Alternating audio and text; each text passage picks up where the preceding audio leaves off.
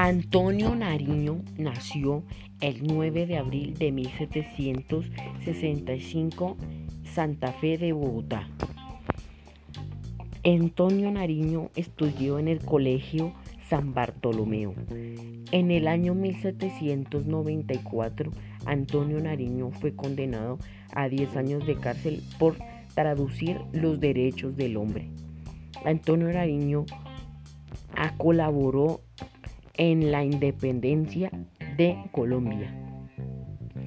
Antonio Nariño también fue el presidente de la República de Colombia en el año 1811 a 1812.